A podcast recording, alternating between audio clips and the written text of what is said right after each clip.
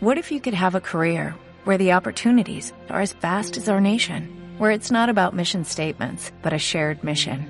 At U.S. Customs and Border Protection, we go beyond to protect more than borders, from ship to shore, air to ground, cities to local communities. CBP agents and officers are keeping people safe.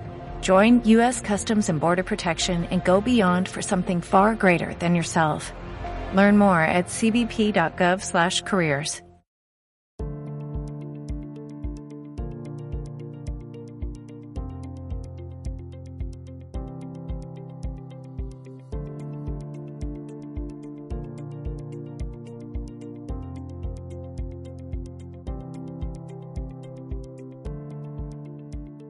Pues mi nombre es Reyes Eguilior, eh, trabajo en, en, Alpargatas. Soy la responsable del Departamento de Customer Service en lo que es la central para eh, Europa, Oriente Medio y África.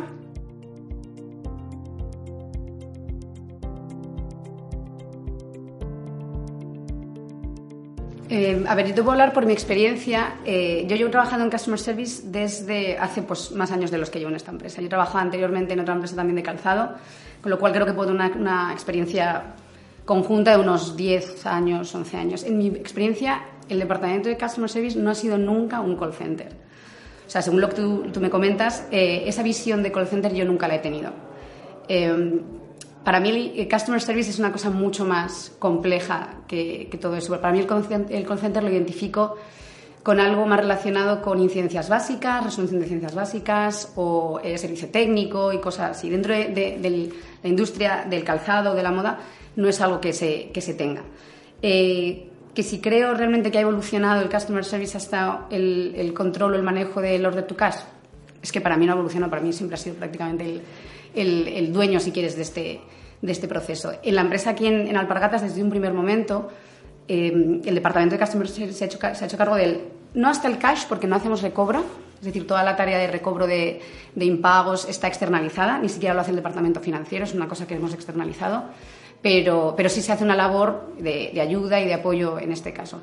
Y es prácticamente desde el input del pedido, desde el más básico, en colaboración con la, con la red de ventas, hasta prácticamente pues, la entrega, resolución de incidencias posteriores y todo lo, que, todo lo que conlleva. O sea que en mi experiencia el call center y el customer service nunca ha sido lo mismo, ni debería identificarse como la misma cosa.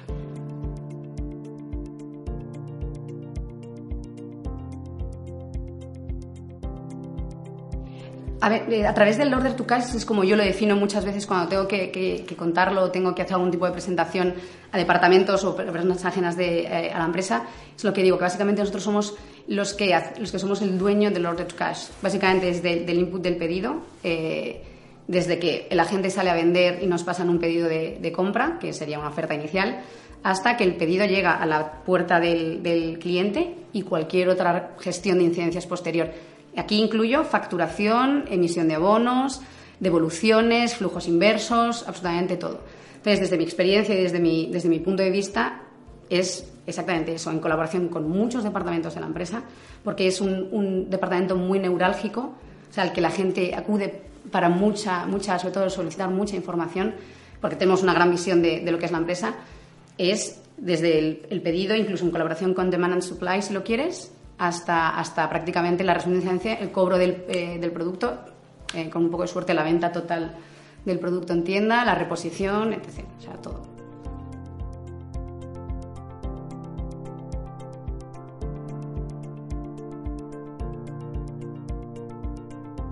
A ver, yo diría que, y a lo mejor es una cosa muy obvia y muy evidente para mí, es el equipo. O sea, el equipo, la gente, al final el, el factor humano es lo más importante porque es lo que da lo que pone la cabeza al trabajo. Es decir, eh, no somos nosotros, o sea, de, de, dentro de, de, cómo yo entiendo el customer service y lo que es esta empresa, no somos de hacer ABC, sota, caballo, rey y aquí no hay más. No, no, no. O sea, siempre vamos más allá de lo que tenemos que hacer y somos muy multitask. Eso se nos exige por lo menos. ¿no? Entonces yo creo que el equipo es un, un valor que es, que es fundamental y que sin él o sea, puede, puede haber otras cosas que no tengas y hacer que sea un éxito, pero sin la gente adecuada y sin el equipo adecuado y la motivación adecuada, no va a funcionar. Eso es así. Eh, la visibilidad, totalmente. Es decir, controlar las incidencias, tener visibilidad sobre las incidencias, ver, en definitiva, en qué estamos fallando o en qué somos buenos. Ambas cosas, ¿no? Porque no siempre estamos, tenemos que mirar qué hacemos mal. Por supuesto, es importante mejorar, pero también es importante premiar y, ver, pues si estás haciendo bien las cosas, pues no está de más tampoco decirlo. Entonces, tener visibilidad sobre eso, o sea, es, es fundamental, es lo que realmente te da las herramientas para, para eh, detectar las áreas, de, las áreas de mejora y aplicar cambios. Y luego lo que comentaba antes, automatizar lo máximo posible aquellos procesos que no son necesarios, que no tienen que ser pensados, que nadie tiene que hacer proactivos, que nadie tiene que realmente eh, hacer manualmente. Para mí esas son las tres claves fundamentales.